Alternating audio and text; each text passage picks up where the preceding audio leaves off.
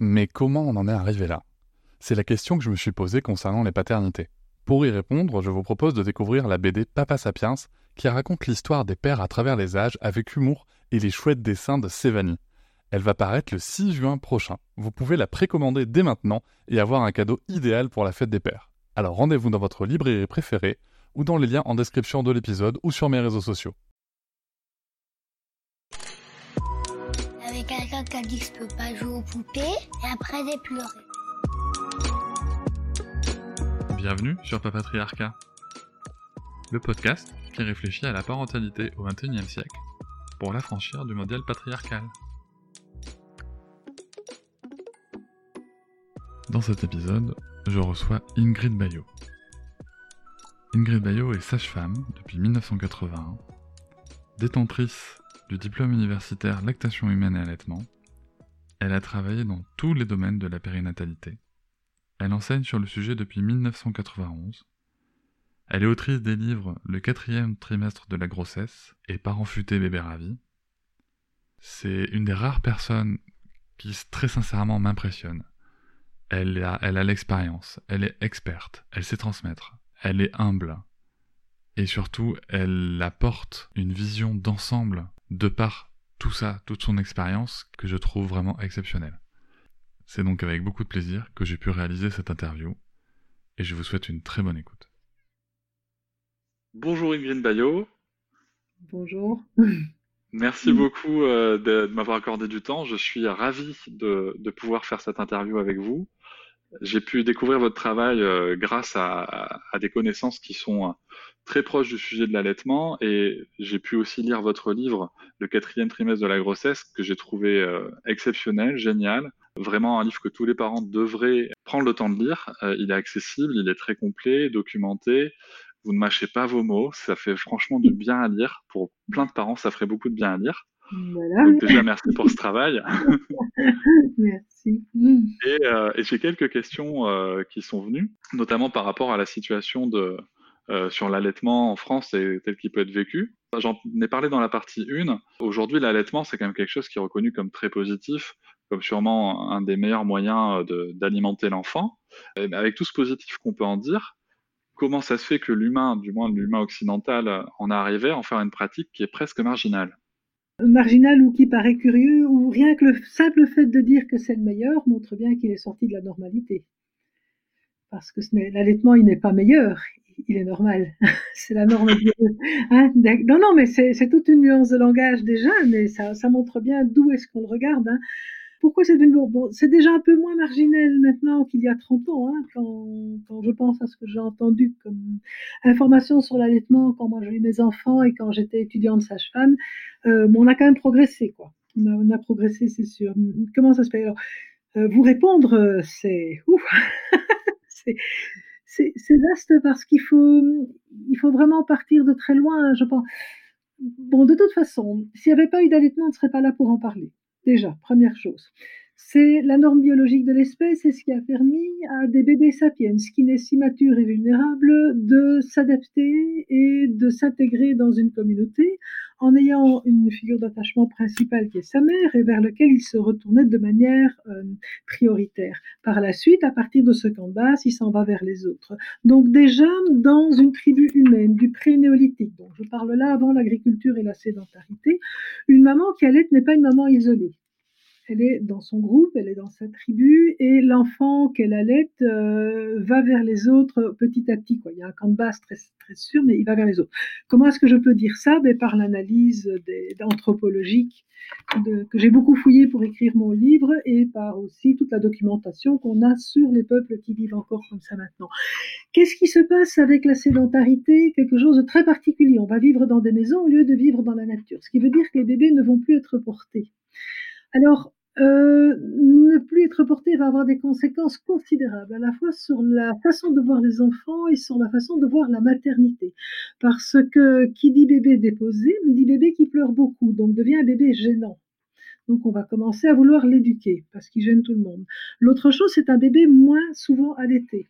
Si les femmes euh, portent moins leur bébé, elles l'allaitent moins souvent, elles vont redevenir enceintes plus tôt. Autre chose qui est en lien avec l'agriculture, c'est la consommation des hydrates de carbone qui va augmenter énormément. Donc les femmes vont être plus grasses, plus enveloppées, elles vont moins bouger, elles vont être moins musclées, donc elles vont devenir plus fragiles aussi. Enfin, pas tout de suite, hein, parce que quand même les rurales, ça travaille fort. Euh, mais je vous donne les grandes lignes parce qu'on doit faire court. Et à partir de là, elles vont être fécondes plus tôt, beaucoup plus tôt dans leur vie, et elles vont avoir beaucoup plus d'enfants. Tout le monde parle de la révolution démographique du néolithique. Mais quand on creuse un peu, on se rend compte que c'est la catastrophe démographique du néolithique, parce que le nombre d'enfants va augmenter énormément, mais ce qui va augmenter aussi énormément, c'est la mortalité avant 5 ans.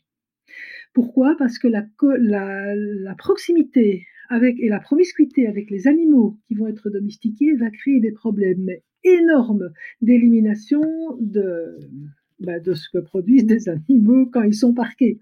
Déjà pour des humains, éliminer des affaires d'humains, enfin si vous avez fait du camping, je ne vais pas vous faire de ça, mais vous voyez déjà ce que je veux dire. Donc là, vous avez commencé à avoir des troupeaux et ça, va devenir vraiment catastrophique. Donc la natalité augmente, les femmes vont avoir un bébé aux 15 à 18 mois, alors que quand pré-néolithique, c'était euh, aux 3 à 6 ans d'écart entre deux enfants. Là, on va passer de 15 à 18 mois avec des, femmes qui savent que le bébé qui naît a un risque sur deux de mourir avant 5 ans. Et donc, je pose là aussi la question de la motivation maternelle. Qui ne sera pas, je n'ai pas de réponse universelle, je n'ai pas de réponse euh, univoque, mais il est certain que ça a dû jouer. Il n'y a rien à faire quand vous êtes euh, vous êtes dans une tribu, que les enfants sont rares et que tout le monde se sent impliqué, y compris les grands-parents, hein, parce que le gène de la longévité chez les humains a très bien fonctionné. Hein. On sait que quand une grand-mère s'implique dans le maternage d'un enfant dans une tribu, dans une tribu nomade ou semi-nomade, l'espérance de vie de l'enfant augmente. Donc le gène de la longévité a été gagnant euh, chez les femmes et puis pour l'espèce en général.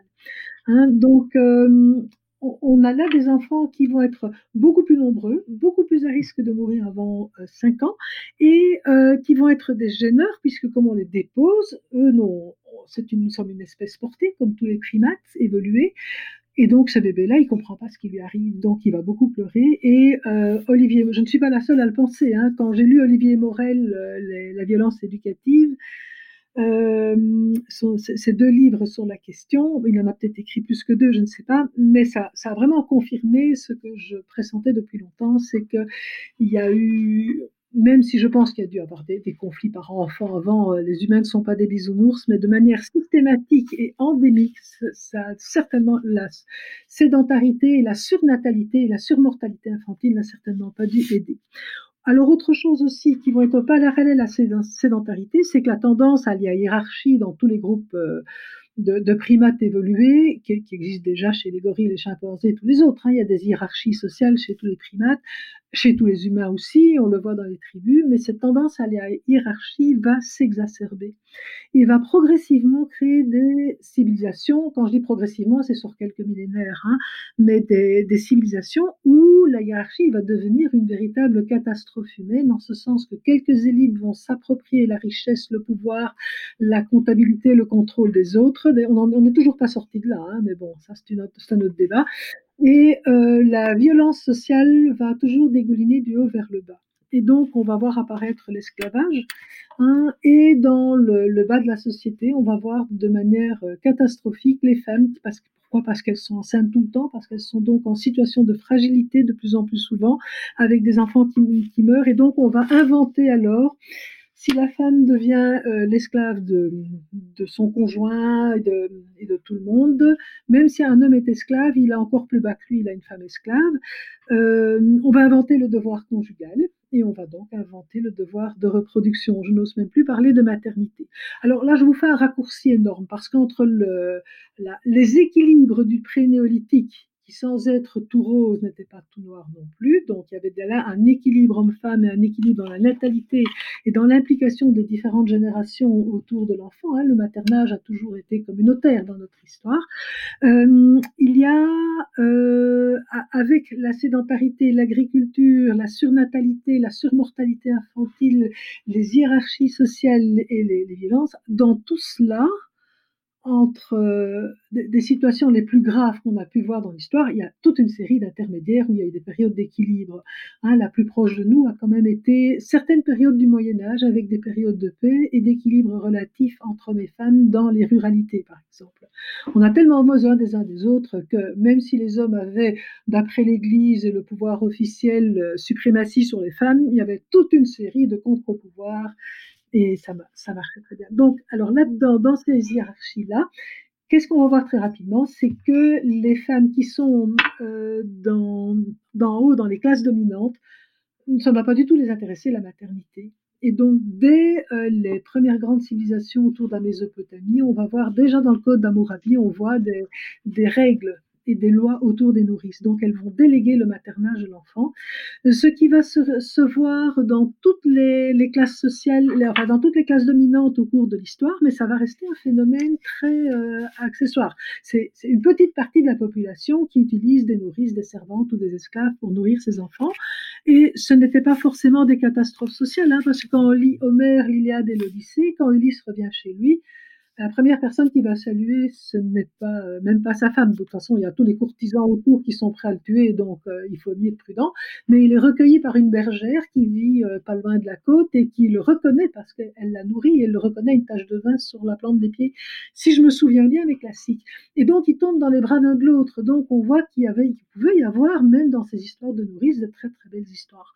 Hein, D'autre part aussi, ces nourrices vivaient avec la famille de l'enfant l'été, donc il n'y avait pas forcément des séparation. Là où ça va devenir un peu plus euh, euh, gore, si j'ose dire, c'est avec l'avènement euh, de, ce qu'on appelle les temps modernes parce que cette tendance à, déléguer les bébés à d'autres, enfin, déjà, le, maternage communautaire est déjà une tendance normale de l'espèce humaine. Hein. Une mère ne, devrait pas se retrouver seule responsable de son enfant. C'est euh, une charge beaucoup trop lourde. Hein. Donc maintenant, il y a les pères qui s'appliquent, mais ben, bon, ça on en reparlera tout à l'heure. Mais donc, qu'est-ce qui va se passer après le Moyen Âge, euh, après l'époque féodale? On va avoir cette période, ce qu'on va appeler l'avènement de la bourgeoisie. Or, la bourgeoisie, qui va avoir de plus en plus d'argent, parce que le capitalisme va vraiment commencer là, euh, va supplanter la noblesse qu'elle va à la fois admirer, haïr et vouloir imiter. Et donc, ils vont imiter aussi bien la grande bourgeoisie pour des raisons de statut social que la petite bourgeoisie des petits artisans où les femmes travaillent beaucoup, hein, travaillent avec leurs conjoints, hein, vont soit mettre leur bébé à l'extérieur des grandes villes dans ce qu'on appelait les ceintures de nourrice. Donc, il y a abandon d'enfants et puis on récupère l'enfant s'il a survécu hein, après 4 ou 5 ans. Et puis, euh, il y a les, les, familles qui sont plus riches vont faire venir des, des, paysannes, qui en général sont des femmes qui accouchent euh, sous X. Hein, en France, c'est toujours encore permis d'ailleurs, hein, qui ont accouché de manière anonyme dans une maternité, qui ont abandonné leur enfant et qui se placent dans les bureaux de nourrices. Et là, on arrive alors au 18e, 19e siècle. Hein, et donc, on voit que l'allaitement, alors qu'il était très très très normal dans la ruralité. Et je vous rappelle quand même que jusqu'à la guerre 14-18, la ruralité, c'était les 4 5 de la France. Hein. Cet allaitement va devenir un stigmate, un, des femmes rurales qui sont méprisées par l'ensemble de la bourgeoisie, et deux, le non-allaitement est un signe d'ascension sociale. D'abord en lien avec euh, la, je veux dire avec un statut très élevé, avec la noblesse, et puis en lien avec la haute bourgeoisie. Hein. Et donc, ça fait qu'on on arrive là dans une vision de l'allaitement et de la maternité qui est euh, très, très particulière. Hein, si on est une femme bien, oui, on a des enfants, oui, mais pas trop. Et puis, on ne s'en occupe pas trop non plus, hein, parce qu'on est quand même une femme libre.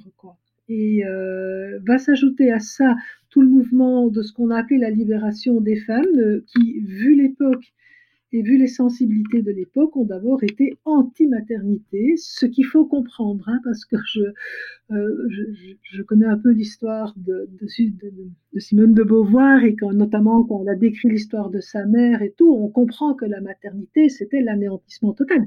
Ce que c'était pour beaucoup de femmes, hein, il faut quand même réaliser. C'est, euh, je dis toujours que le, christianisme a été le premier, la première religion à offrir un choix aux femmes, un choix qui nous paraît dérisoire actuellement. C'est entre être marié à quelqu'un et, et se faire faire des enfants et de préférence beaucoup parce qu'il va en mourir beaucoup, ou bien c'est avoir une vie intellectuelle et être moniale. Et avoir une vie spirituelle et être moniale. Bon, évidemment, ce choix-là n'intéresse plus personne. Hein. On veut tout, on veut avoir tout, évidemment, bien sûr. Quitte à ce que la spiritualité prenne des formes plus diverses que ce que les débuts du christianisme ont permis, mais c'était quand même une révolution incroyable. À la fin de l'époque romaine, c'était inimaginable comme choix. C'est pas pour rien qu'on les a massacrés, hein, les premiers, voilà. Alors, je ne sais pas si j'ai répondu à votre question, mais pourquoi est-ce que c'est devenu une pratique marginale? Mais à cause de la vision qu'on en a. C'est bon pour les rurales, c'est en lien avec la pauvreté, surtout qu'en France a été le pays record de mise en, en. Hein. Il y a énormément de, nourrices en France. Et il y a 25 ans, quand je donnais des formations dans tout l'ouest de la France, euh, il y a régulièrement encore, on m'a dit Ah, mais moi j'ai une grand-mère qui a été nourrice quelquefois, puis elle a pu se constituer une dot, et puis elle a pu se marier, avoir des enfants pour de vrai. Il ne faut pas oublier que pour être nourrice, il fallait avoir eu un enfant et qu'on ne gardait pas. Donc derrière chaque enfant allaité par une nourrice, il y a deux abandons, l'enfant de la femme pauvre et l'enfant de la nourrice, qui étaient mis à l'assistance publique, où euh, jusqu'au tout début du XXe siècle, il y en avait neuf risques sur dix de mourir avant un an. C'est les taux de mortalité maximum de notre dans notre espèce, hein, de manière systématique. Et euh, donc c'est la pauvreté, hein, être allaitement. Et puis euh, maintenant, ah, dans ma famille, on a assez d'argent pour nourrir notre enfant autrement qu'au sein.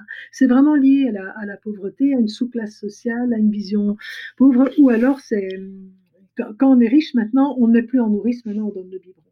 Et je le vois aussi chez certaines femmes euh, immigrées, hein, euh, que ça soit d'Asie ou d'Afrique, je ne fais pas de généralité, hein, mais j'ai entendu des témoignages qui me disaient, euh, je, voulait que je qu'on prenne des photos d'elle donnant le biberon à son bébé pour envoyer à sa famille en Afrique, alors qu'elle allaitait mais elle envoyait des photos avec le bébé au biberon. Parce que ça, ça fait chic. Ça, ça fait occidental, ça fait civilisé. Et je me souviendrai toujours d'une jeune femme médecin euh, qui était en, stagiaire pour être obstétricienne. Et euh, quand je lui parlais d'allaitement, mais elle, me regardait d'un air horrifié, mais elle dit Mais Ingrid, l'allaitement, c'est bon pour les mamas dans la brousse. Hein. Et elle en était en fait à la génération des premières, euh, des premières femmes féministes. Et je ne sais pas ce qu'elle avait vu des mamas dans la brousse, mais ça n'avait pas l'air d'être très très joli dans ses représentations. Donc, euh, on ne peut pas extirper l'allaitement, qui est dire que c'est un geste naturel, c'est un geste hautement culturel et qui est imprégné de la culture où l'on vit. Voilà donc. et, et, merci pour toutes ces précisions. En effet, ça vous, il y, a, il y, a, vraiment toute cette histoire qui est impressionnante à, à découvrir euh, dans, dans, votre livre et, et qui explique euh, la vision de cette maternité et de, cette, et de cet allaitement. Il y a, il y a un, deuxième, euh, un deuxième aspect qui m'a marqué, moi, vraiment, dans votre livre. Vous parlez de la, de la mortalité euh, au niveau de, de, de la, dans les endroits où on abandonnait les enfants, en fait. Et, euh, oui. et, et, vous parlez de la, de la naissance de la puériculture. Ah oui. Oui, effectivement. C'est que euh, qui s'occupait des bébés? Les rurales, les servantes, les domestiques, c'est-à-dire des gens qui n'écrivaient pas et qui ne pensaient pas ce qu'elles faisaient. Ça se faisait par, et on faisait comme ça par transmission d'une génération à l'autre. Et personne ne remettait en question. Il y avait là-dedans des gestes de gros bon sens et des gestes qui nous paraissent d'une cruauté invraisemblable, comme par exemple d'emmailloter les enfants très très serrés et de les suspendre à un clou.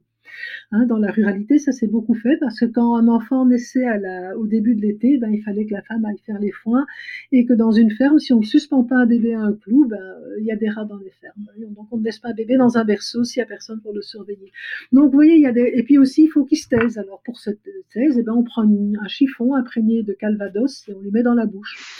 Et alors on se tait. Il se tait très bien. Dans les classes dominantes, on mettait de l'opium aussi sur les tétines, j'ai lu. Hein, alors il y avait des arrêts respiratoires, euh, hein, voilà. Euh, voilà, donc c'est oui, oui, il y a des, des, choses assez. Enfin bon, tant qu'il était baptisé, euh, ça allait, tout le monde était content. Et quand, je me souviens même ma grand-mère qui me disait, ma grand-mère paternelle me disait toujours qu'un enfant c'est très simple, un bébé c'est très simple, il est propre, il a mis à manger, il n'a donc besoin de rien. Et s'il pleure, s'il a de manger, c'est qu'il est un caprice. On vérifie s'il n'y a pas une, la fameuse épingle de nourrice et s'il a pas fait des, s'il faut pas changer sa couche, et bon, si, sinon il pleure, quoi, hein, voilà. Hein, et tout le, monde, tout le monde faisait comme ça. Et donc ces femmes-là n'ont pas réfléchi, n'ont pas pensé, n'ont pas, n'ont pas écrit. Et alors qu'il y avait pourtant, je pense, des choses, notamment dans le bercement. Quand on voit les, les très vieux berceaux, ils de quoi les bercer, il y a de moyen de bercer. Je crois que si un bébé est peu pris dans les bras, s'il est emmailloté, il est quand même mieux contenu que s'il est tout seul dans un berceau sans contenant.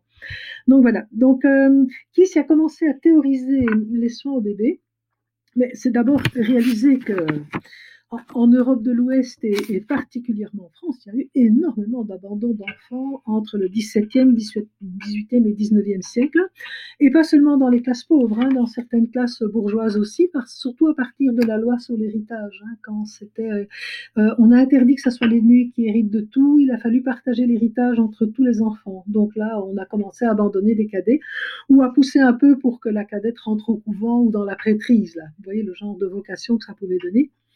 Et donc, euh, on a, dans tous ces abandons d'enfants, juste pour vous donner une idée, il y a eu des ordres religieux qui ont été fondés pour pouvoir euh, faire face à ces abandons, parce qu'on les abandonnait un peu n'importe où.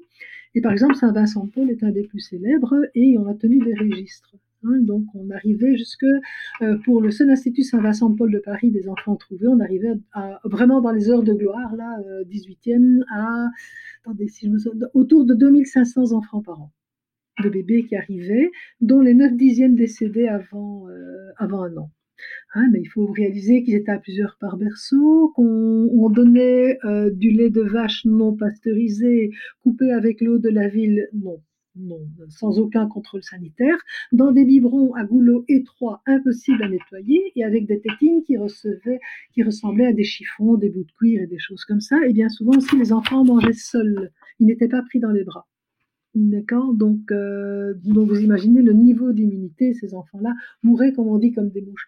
Et donc, euh, avec quand même, il y a des médecins qui se sont impliqués, il y a des personnels soignants qui ont commencé à réfléchir à comment faire survivre des enfants sans mère et sans allaitement à grande échelle. Et là, il y a un tournant quand même qui s'est passé autour de Pasteur. Je dis autour parce qu'il n'est pas le seul. Hein. Il y en avait d'autres qui avaient commencé déjà à se douter que l'hygiène avait une importance capitale autour des enfants et des femmes en couche aussi d'ailleurs.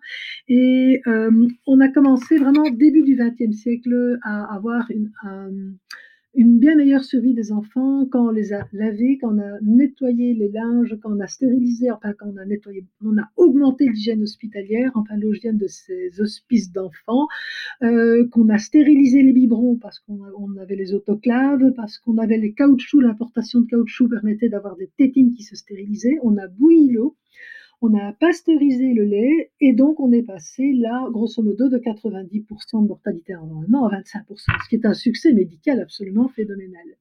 Mais le problème, c'est que comme la périculture et la pédiatrie sont nées là, dans ces circonstances-là, il y a un peu une tendance à dire, euh, ben avant nous, avant la médecine, les enfants mouraient comme des mouches. Or, si on avait eu au pré-néolithique une mortalité aussi grave que celle qu'on avait eue dans ces orphelinats-là, ben, l'espèce se serait éteinte. Oui, il y avait une mortalité infantile avant 5 ans, mais pas au point de ce qu'on a vu dans ces orphelinats-là, dans ces collectivités. Et donc, bref, euh, le progrès, c'est devenu de récurer les bébés tous les jours, de stériliser tout leur matériel, de faire des super biberons. Et alors, ça a été, au début du 20e, la grande ère des nurses diplômées. Et là, le soin au bébé est devenu à, euh, accéder à un certain statut, si vous voulez, à un uniforme. Et euh, ça a quand même amélioré le statut des enfants, notamment dans la bourgeoisie, parce que plutôt que de les mettre en nourrice et de les envoyer promener au loin, on a plutôt euh, fait venir une femme euh, sans enfant, diplômée de l'école de périculture, de machin truc, il y en a eu un peu partout, et qui alors savait donner les biberons à heure fixe, vous réglez les gamins correctement, et euh, les faisait pousser et exhibait fièrement sur la photo du baptême. Voilà.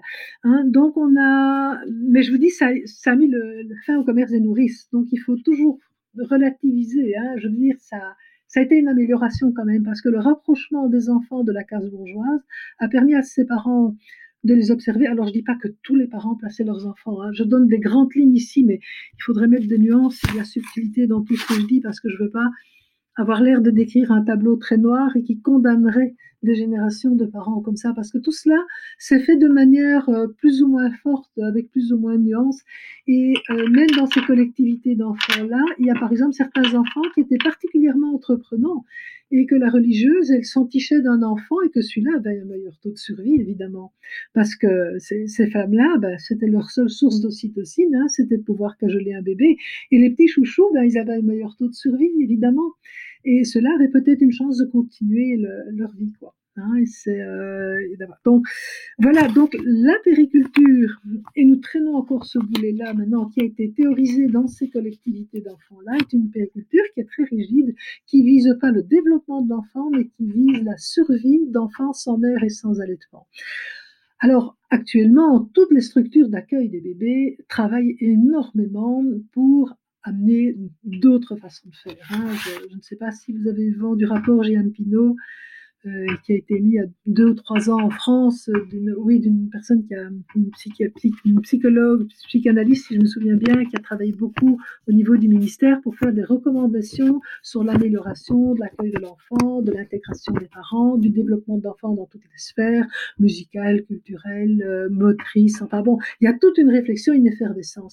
Mais ils sont, ils sont vraiment méritoires parce qu'ils partent de loin. Hein, et euh, mes collègues qui sont, comme on dit, péricultrices en France, savent bien qu'elles se tirent un boulet au pied, parce, notamment celles qui travaillent en PMI, euh, en, France, dans, notamment dans les milieux un peu plus reculés, avoir la voiture de la PMI devant chez quelqu'un, c'est souvent suspect, par exemple. C'est la surveillance, c'est le flicage. On vient voir si vous faites bien.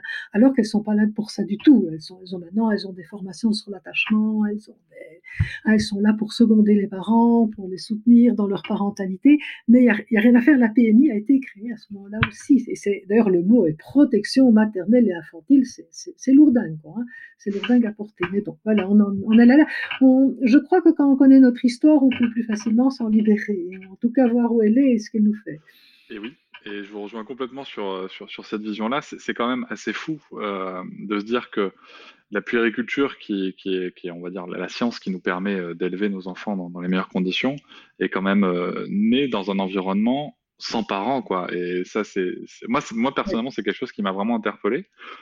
Et euh, l'autre sujet qui m'interpelle beaucoup et qui est un peu en lien avec le rôle de, la PMI que vous décrivez, c'est vraiment cette euh, nécessité de, au développement de notre espèce euh, d'être ensemble quand, quand, on veut élever un enfant. Parce que aujourd'hui, il y a quand même beaucoup de pressions qui sont portées sur, sur les parents, notamment et surtout sur la mère.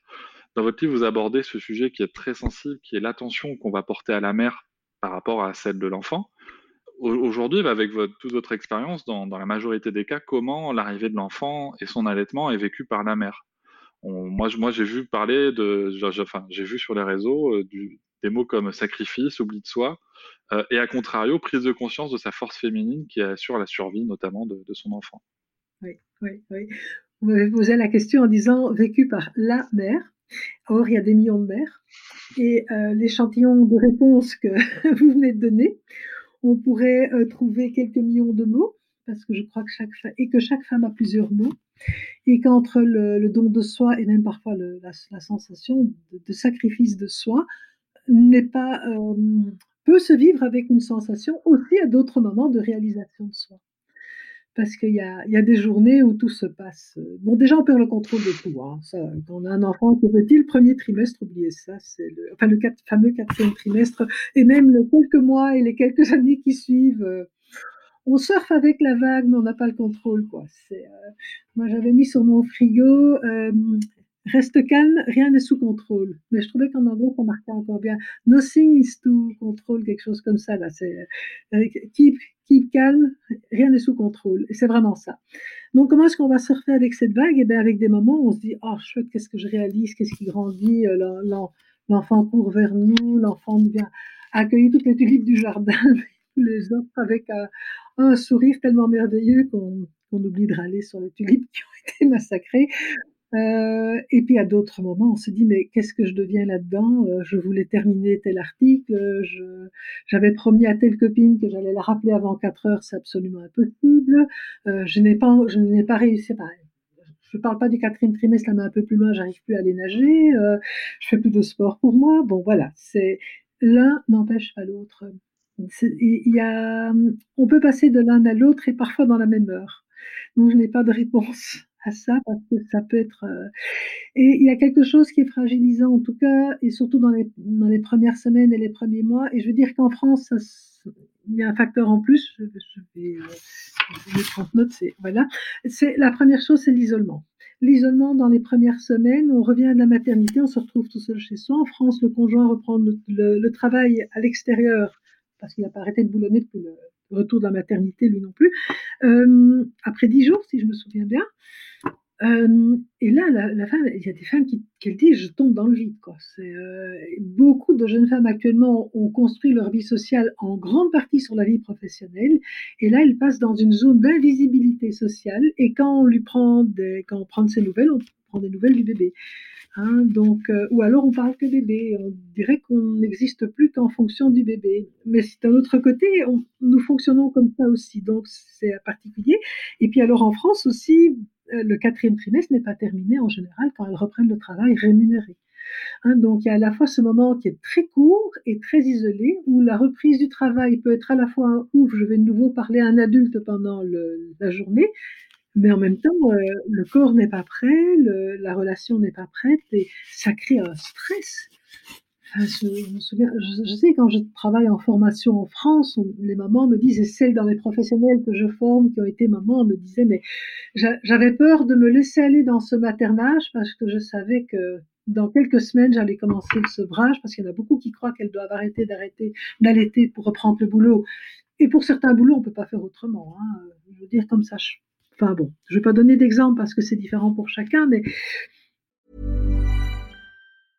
Ryan Reynolds here from Mint Mobile. With the price of just about everything going up during inflation, we thought we'd bring our prices down.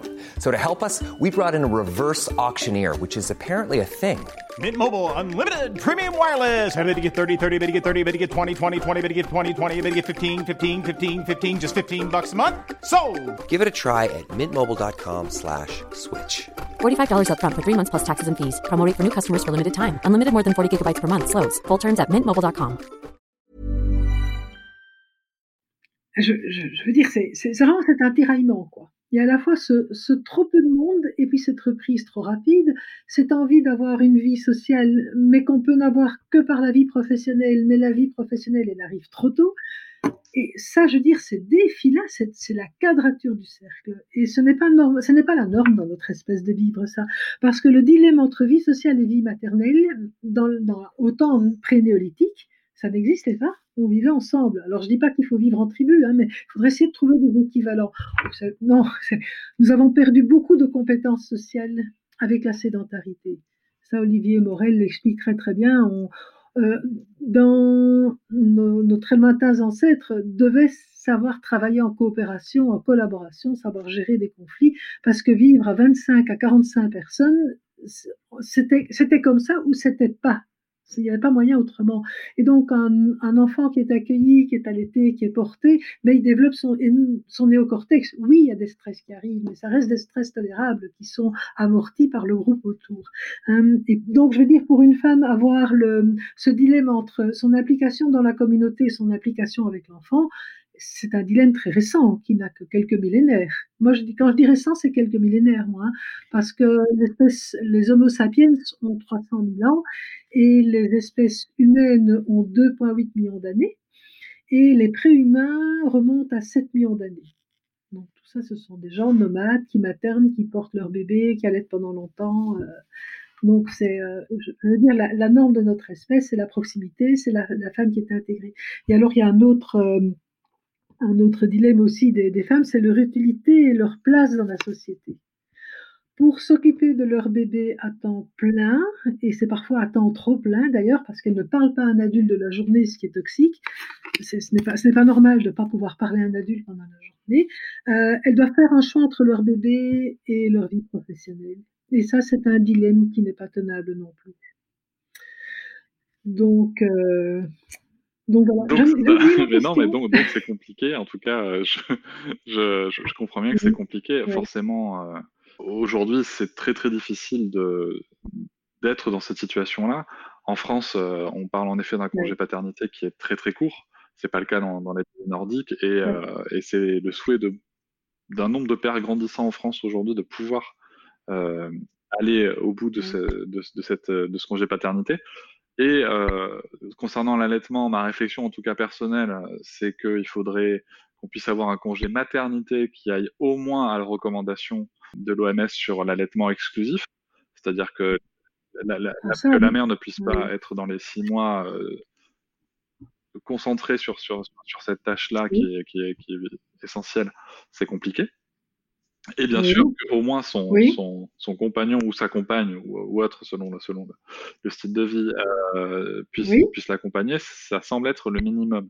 Parce que quand vous parlez de, justement de, de, du besoin communautaire, c'est vrai que moi, je me, je me, rappelle très bien personnellement euh, les moments où, euh, où je m'occupe de l'enfant, sans, sans, même quitter le domicile, mais les moments où je m'occupais de l'enfant pendant que ma compagne pouvait discuter avec nos amis, la famille, d'autres choses, en effet, que du bébé enfin, c'était des moments qui mhm. avaient l'air très libérateurs. Oui. Ah oui, c'est sûr. C'est sûr, c'est essentiel, c'est la bouffée d'oxygène. Surtout qu'au départ, bon, ça reste quand même assez symbiotique au départ, la relation mère-bébé, mais très vite, dès que ça se un bébé qui est sécurisé sur le plan de l'attachement, ben, il va passer dans ses comportements d'exploration il va vouloir explorer le monde à l'extérieur de lui, c'est-à-dire sortir de la bulle maman-bébé. Il va aller vers papa, il va aller vers grande sœur, les parrains, marraines, et ainsi de suite. Donc, je veux dire, les bébés humains sont de base curieux, sociaux. Nous avons un cerveau social euh, énorme et qui est fait pour ça. Et donc, il va créer alors des figures d'attachement dites secondaires, mais qui sont essentielles à son développement et à l'oxygène de la maman. Le, maternage humain est un maternage communautaire. Alors qu'on a retrouvé de manière diverse, hein, puisque le, bon, moi, encore avec 30 ans de, recul, je bénis toujours la gardienne des enfants, qui est devenue vraiment une figure d'attachement pour eux et une personne importante dans leur vie, et les grands-parents, et puis les marraines aussi. Donc, je, veux dire que c'était très, très important et bien organisé. Ce réseau-là autour euh, de moi m'a permis de, oui, de retrouver cet oxygène-là, cette vie sociale, bon, la vie professionnelle aussi de toute façon, mais je veux dire, il y a, en dehors de la vie professionnelle, il y a une vie sociale aussi. Hein. C'est ça, et d'ailleurs, vous, vous l'écrivez très bien dans votre livre, il y a une phrase que, une phrase que j'ai notée qui m'a interpellé, qui est que l'allaitement est à la fois idéalisé, mais représente pour un certain nombre de femmes un idéal inatteignable. C'est quand même, ah cette phrase, je la trouve ah. très puissante, et c'est quand même... Euh, dingue ce qui doit se passer pour le coup dans, dans la tête d'une mère qui allait et qui veut euh, avoir, avoir, cet allaitement-là. quoi. Mhm.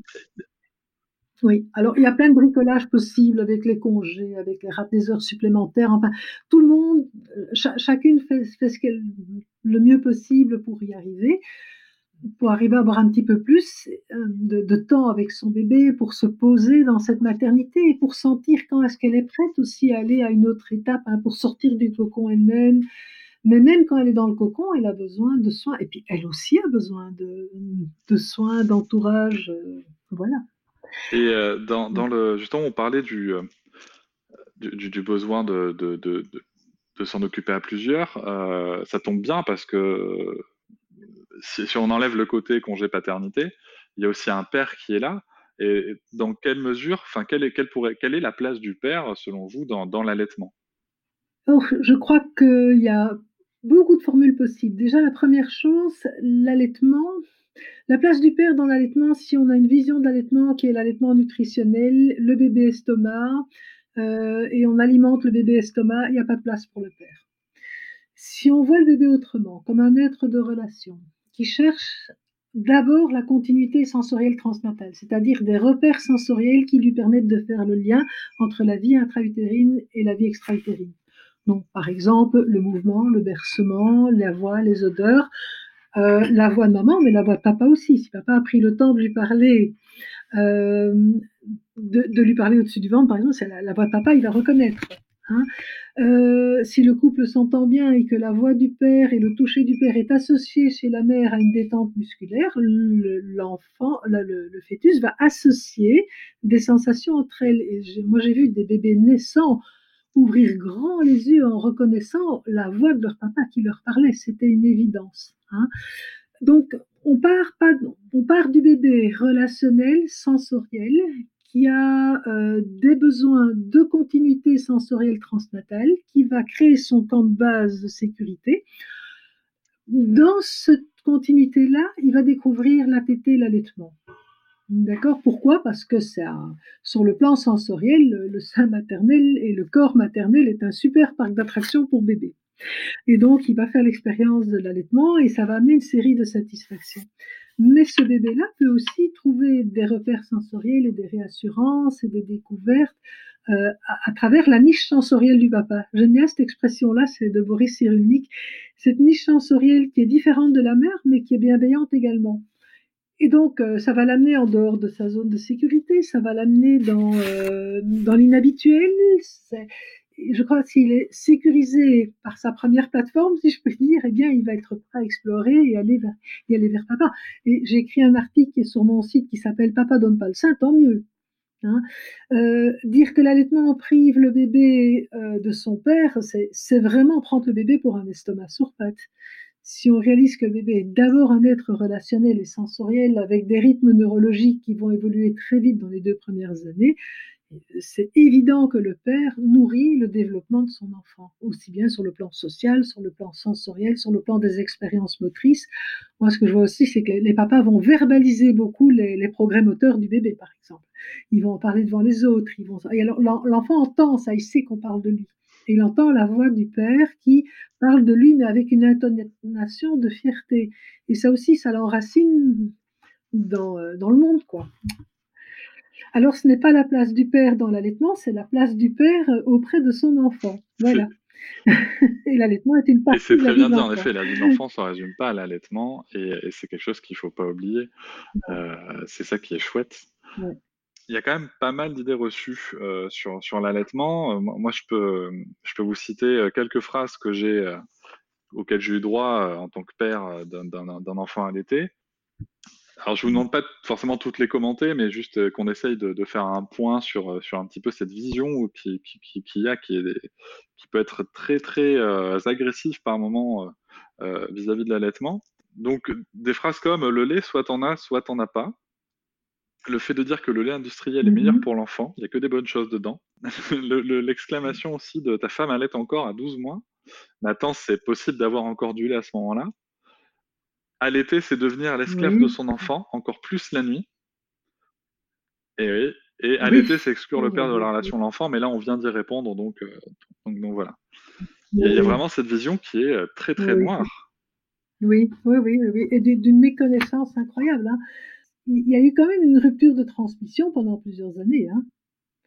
plusieurs générations, je dirais même, surtout en France. Hein. on a eu quand même, euh, oui, deux, trois générations sans allaitement, surtout dans, les villes. Dans les villes, l'allaitement a été arrêté. Et, et je veux dire aussi que les femmes ont massivement accouché à l'hôpital dans l'après-guerre. Mais n'oubliez pas que la périculture qui avait cours dans les hôpitaux c'était la périculture pour enfants abandonnés, parce qu'avant que tout le monde arrive à l'hôpital pour accoucher, avant qu'est-ce qui accouchait à l'hôpital, dans les milieux publics, c'était les femmes qui ne gardaient pas leurs enfants ou, qui mouraient rapidement en couche. Bon, les progrès de l'asepsie ont permis aux femmes de survivre à la naissance, euh, alors qu'elles survivaient très bien en milieu rural, hein, parce que là, elles étaient dans leurs propres microbes. Il faut quand même réaliser que dans, accoucher dans un milieu public avec des étudiants en médecine qui se lavaient pas les mains, c'était quand même très très très risqué. Hein, et donc l'asepsie a vraiment permis de sauver. Mais donc progressivement, on a présenté l'hôpital comme le lieu du progrès. Euh, comme le lieu de l'anesthésie possible au moment de l'accouchement. Or, les femmes vivaient dans des corps qui ne leur appartenaient pas, donc forcément l'accouchement était souvent un traumatisme effroyable dont le discours et le, discours et le récit se transmettaient lui très bien de génération en génération. D'ailleurs, on disait même pas euh, les, les, contractions, on disait les douleurs. Hein, les douleurs de l'accouchement. Enfin, il paraît que c'est méritoire. Enfin, bon, vous voyez, toutes ces, ce dolorisme est vraiment épouvantable. Mais bref, donc elles sont arrivées euh, dans les années 45, 46, 47, enfin, dans, l'après-guerre. Les femmes sont arrivées dans les hôpitaux. Et là, qu'est-ce qu'on leur a fait découvrir? La périculture moderne, mais qui était une périculture de collectivité. Mais on leur a mis ça, elles ont acheté ça, tous ces gadgets-là, sous la rubrique progrès. Progrès de l'obstétrique, anesthésie possible, antibiothérapie possible, euh, vous n'allez plus souffrir, on va vous, on va vous, on va vous forcer à accoucher, on va vous anesthésier à la, à la reine, à la fin, vous n'allez rien sentir, vous allez être inconsciente. Mais bon, il y en a qui trouvaient ça mieux qu'un accouchement où elles hurlaient pendant des heures. Euh, il faut voir d'où on part. Hein. donc, bref, euh, elles sont là, alors elles arrivent dans, ces hôpitaux où là, vous avez des nurses diplômées qui vont s'occuper de leur bébé pour qu'elles puissent se reposer. Eh bien, elles vont acheter ce qu'on va leur donner. Et euh, j'ai consulté les manuels de périculture qui étaient remis dans les familles dans les années, euh, fin des années 40. C'est vraiment ça. On a instruit des femmes à ne pas bercer leur enfant, à ne pas répondre trop vite. Euh, si elles allaitaient, qu'elles insistaient pour allaiter, ma foi, c'était bien, mais c'était 4 heures, 5 minutes de chaque côté, et puis on supplémente, parce que le colostrum est considéré comme rien. Avant la montée de lait, il n'y a pas de lait. Et donc il y a eu comme ça euh, deux ou trois générations de femmes qui soit n'ont pas allaité, et et ça c'est vraiment très grave, qui auraient voulu allaiter et qu'on a persuadé qu'elles n'avaient pas de lait. Et quand je vois ce que moi j'ai appris dans les années 80, hein, j'étais à l'école de sage-femme, j'ai terminé en 81, ce que j'ai appris à l'école, c'était exactement ce qu'il faut faire pour arrêter une lactation euh, en quelques semaines. Non, non, mais c'est fantastique. Donc, je veux dire, dans moi-même, ce que j'ai dit en début de ma profession, j'ai probablement dû causer des arrêts d'allaitement précoce avec des femmes qui ont dit Ah ben, dans la famille, on n'a pas de lait, ma mère m'avait prévenu. Euh, j'ai essayé, tu sais, j'ai une montée de lait, pas possible, mais il n'y a rien qui sortait, et puis en quelques jours, ça s'est arrêté. Et donc, on a maintenant dans les récits familiaux beaucoup de femmes qui disent, pour protéger leur fille, parfois avec les meilleures intentions du monde, tu sais, dans la famille, on n'a pas de lait tu sais, du lait, tu en as ou tu en as pas. Hein. Il y a des femmes qui ont de la chance et qui en ont, mais je te préviens d'avance, il y en a qui n'en ont pas. Si c'était le cas, les sapiens ne seraient pas survécus. Parce qu'il faut quand même dire que 5000 ans, c'est pas grand chose par rapport à des millions d'années. Mais alors, 300 euh, ans d'ère industrielle, euh, c'est rien du tout. Hein. D'accord? Donc, euh, quand on me dit que la, nous, on avait un pédiatre qui nous donnait cours de nutrition, qui disait qu'il nous donnait cours, il ne parlait que du biberon, mais la pédiatrie était sponsorisée par Nestlé à l'époque, hein, toutes les couveuses et tout ça. Mais enfin, bon, bref. Alors, il nous disait que la fonction lactante allait euh, diminuer, allait euh, s'atténuer chez les femmes civilisées. Qu'il allait plus avoir que les femmes émigrées qui allaient allaiter. Donc, profitez-en quand vous êtes en stage pour les observer. Alors, je vous dis pas le racisme latent qu'il y avait là derrière, parce qu'il parlait de ça avec un mépris pas possible, paix à son âme. Et, euh, et, il disait que les, les, les, femmes civilisées, donc les blanches, allaient bientôt, euh, d'ailleurs c'était déjà en cours, qui disait euh, totalement, ça allait être une évolution normale, la fonction latente allait disparaître. Eh bien, eh ben heureusement que non.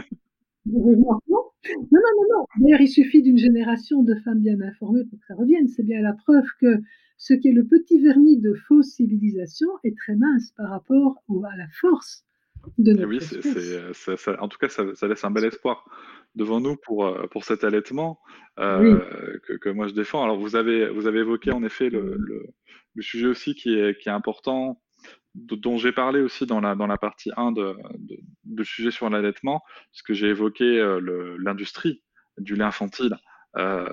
juste pour rappeler un chiffre que, que j'ai cité, qui a quand même qui est passé de de 2 milliards au niveau mondial de, chiffre d'affaires en, 1987 à 40 milliards en 2017, oui. multiplié par 20 son chiffre ah d'affaires. Il y a un enjeu qui est économique, il y a un enjeu qui est capitaliste euh, et, il y a un enjeu qui est aussi, pour le coup, patriarcal, parce que je pense que les deux sont vraiment liés. Et ma question, pour le coup, c'est, selon vous, dans quelle mesure euh, le système patriarcal défini euh, comme celui euh, des dominants sur les dominés, celui qui est hiérarchisé, a joué un rôle dans la chute de la pratique de l'allaitement? Ouh là là, mais c'est tout ce que je vous ai expliqué dans la première partie. C'est la domestication des femmes. À partir du moment où la maternité, bon, d'abord la conjugalité devient un devoir, hein, et puis où la maternité devient une obligation. Et une obligation qui est liée à un sous-statut et à un mépris des autres. Et que l'allaitement devient lié aussi à un sous-statut, soit parce qu'on est rural et qu'on est, on est du rien, soit parce qu'on est ouvrière et qu'on n'a pas d'argent, soit parce qu'on est nourrice, qu'on abandonne des enfants, qu'on se place pour se quelquefois pour se constituer une dot. Euh, voilà, c'est tout cet ensemble C'est toutes ces, toutes ces dominations, en fait. C'est toutes ces dominations. Oui, complètement. C'était, euh, c'était, cette question avait pour but de, d'englober hein, toute cette première partie qui était euh, tellement riche. J'ai adoré. Et, euh, euh, j'ai une petite dernière question. votre livre est, passionnant. Dans l'intermède, vous parlez de communication. Alors, de communication au niveau des professionnels de, l'accompagnement de la périnatalité, mais aussi de communication entre parents en évoquant un besoin d'empathie avec la situation de l'autre. J'ai trouvé ça extrêmement intéressant et de, du ressenti que j'ai, de ce que je peux observer, du ressenti des gens que je peux connaître, j'ai l'impression que c'est plutôt le contraire que nous faisons parce qu'on est plutôt dans un mode, notamment sur l'allaitement versus le biberon, on sort les griffes dès que l'autre ne fait pas comme nous. Oui, oui. On sort les griffes qu'un allaitement d'un mois versus un allaitement de trois ans, euh, ou un allaitement mixte, ou un allaitement, enfin bref. Ce qu'il faut réaliser, c'est que l'allaitement, comme la naissance, enfin comme tout ce qui touche à la naissance, hein, euh, le nombre d'enfants, l'écart entre les enfants, l'âge du premier enfant, euh, euh, avec qui on fait ses enfants, avec qui on fait pas ses enfants, le nombre d'enfants, le type de contraception, le lieu d'accouchement. Hein, par exemple, si vous voulez gâcher une, soirée familiale quand il y a un médecin ou euh, enfin un médecin un peu fermé, vous lancez un débat sur l'accouchement à domicile. Euh, ça marche à tous les coups, surtout en France. Enfin, il faut bref, pas toujours, mais bref. Euh, je veux dire, tout ce qui a trait à la naissance vient chercher nos valeurs fondamentales voyez Et euh, la, comment est-ce qu'on commence, enfin le, type de maternage, proximal ou pas trop, vient chercher non seulement nos, valeurs fondamentales, mais aussi nos mémoires, pas toujours conscientes, ce qu'on a jamais même reçu, comme femme, mais aussi comme homme. Hein et donc, entre tout ça, on va devoir créer des, compromis parfois, parfois amener certaines choses à jour. C'est l'enfant intérieur dont vous me parliez tout à l'heure. Euh, amener certaines choses à jour, parfois guérir certaines choses pour soi et aller plus loin en ça, mais parfois c'est trop alors parfois on est mieux dans des compromis. Alors du coup, dès qu'on est remis en question par ne fût-ce que l'exemple de quelqu'un qui fait autrement, ça vient nous insulter, ça nous vient nous insister au niveau conscient dans nos choix, mais aussi parfois au niveau de nos blessures. Et alors ça pète, ça explose. Ça prend toute une maturité et d'avoir suffisamment pris soin de soi pour pouvoir donner à l'autre la place de son expérience. Et c'est à ça que je convie les professionnels dans les, formations que j'anime en communication c'est que, euh, bon, je en fin de formation, je les fais réagir sur des situations où je sais qu'ils vont choquer leurs valeurs. Euh, bon, et, donc on travaille là-dessus, dit les parents, maintenant les parents, ça vous fait quoi? Ça me fait ça, ok, ça vous fait quoi pour ça? Ils ne sont pas obligés de répondre. Et puis maintenant, si vous êtes centré sur le parent, comment pouvez-vous réagir à telle situation? Pour soutenir la parentalité de ce parent-là qui a fait cette chose qui vous paraît tout à fait aberrante, comme par exemple euh, donner un biberon avec un bras articulé. Ça, c'est un de mes... Euh, je ne vais pas donner les autres parce que je ne veux pas, sinon ça fait moins d'effet. Mais comment est-ce qu'on arrive à rejoindre le parent qui fait cela pour arriver à rentrer en communication avec lui? Et dans l'empathie. Alors, c'est un système qui a des limites, parce que si on voit la maltraitance infantile, c'est sûr que là, nous avons aussi une mission de, de travailler avec ces parents-là pour ne pas continuer certains gestes. Ça, c'est évident. Mais il y a toute cette zone de flou entre le c'est tout blanc, c'est comme moi j'aurais fait, c'est merveilleux, c'est comme c'est ce bébé, il est bien, et ce oh là là, là, ça va mal, on va faire un signalement. Il y a la zone entre deux, nous sommes dans le flou, et ça, ces zones-là viennent nous chercher très fort. Hein, et entre de professionnels à parents, oui, il faut être très attentif à ça, et de parents aussi. Mais ce n'est pas évident parce que nous, nous sommes en plein dedans. Quand nous, et oui, et ça, de vos derniers propos me, me rappellent encore une fois des, termes que vous utilisez dans votre livre, où vous expliquez qu'entre le seulement tout rose, tout est merveilleux, et le noir désastre, la, la grosse dépression que, peut, que peut être la parentalité, il y a quand même toute une palette de, de, de nuances, et, et qu'en effet, l'empathie peut venir euh, peut permettre euh, d'aller chercher cette palette et de communiquer entre nous avec de la compréhension. Euh, moi, de mon côté, j'ai souvent l'habitude de dire qu'il faut pas se tromper de con, euh, qu'il vaut mieux chercher à comprendre au lieu de convaincre. Ah oui, d'accord. oui, c'est un, un, mes slogans, c'est toujours rejoindre plutôt que convaincre. Ben voilà, ça, ça, ça se rejoint. Mhm. Nous allons arriver au terme de, cette entrevue. Euh, j'encourage tout le monde, très sincèrement, j'encourage tout le monde à lire votre livre euh, sur, sur les quatrièmes trimestres de la grossesse, que femmes comme hommes ou autres, parents en devenir ou, ou, même grands-parents ou même des gens juste qui se posent des questions parce que il est vraiment très riche, il fait du bien. C'est un livre qui fait du bien, beaucoup de bien, en tout cas quand on le lit. Quel dernier euh, conseil vous pourriez avoir pour ces parents en devenir, ces parents qui se posent des questions?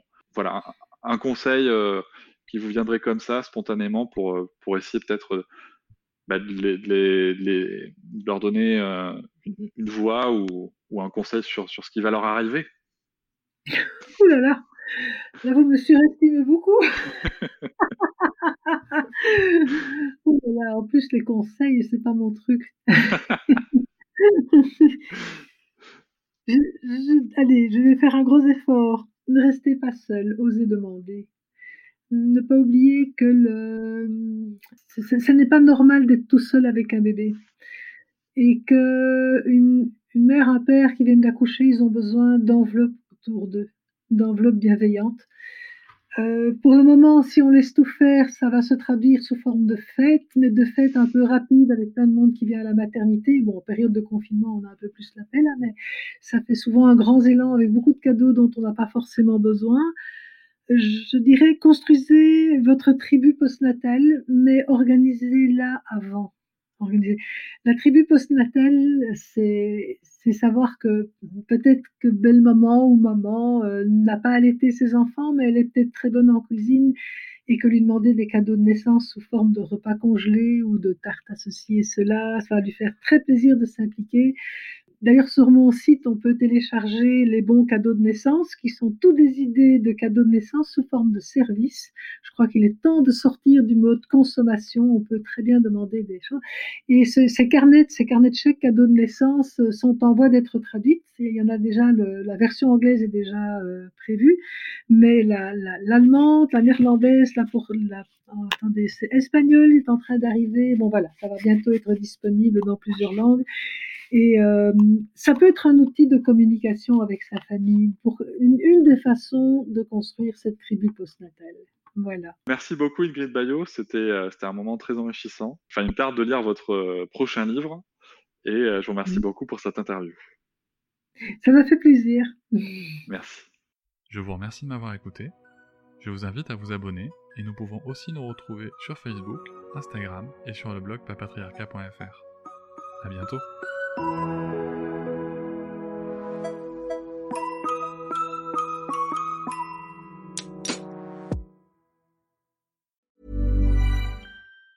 Planning for your next trip? Elevate your travel style with Quince. Quince has all the jet setting essentials you'll want for your next getaway, like European linen, premium luggage options, buttery soft Italian leather bags, and so much more. And it's all priced at 50 to 80% less than similar brands. Plus, Quince only works with factories that use safe and ethical manufacturing practices. Pack your bags with high-quality essentials you'll be wearing for vacations to come with Quince. Go to quince.com slash trip for free shipping and 365-day returns. Hop, c'est encore moins. Si tu veux soutenir le podcast, tu peux aussi t'abonner à Papatriarca Plus et découvrir chaque semaine un épisode bonus en plus des 60 déjà disponibles. À découvrir sur tes applis de podcast comme Pocketcast, Castbox ou encore Apple Podcast. À très vite.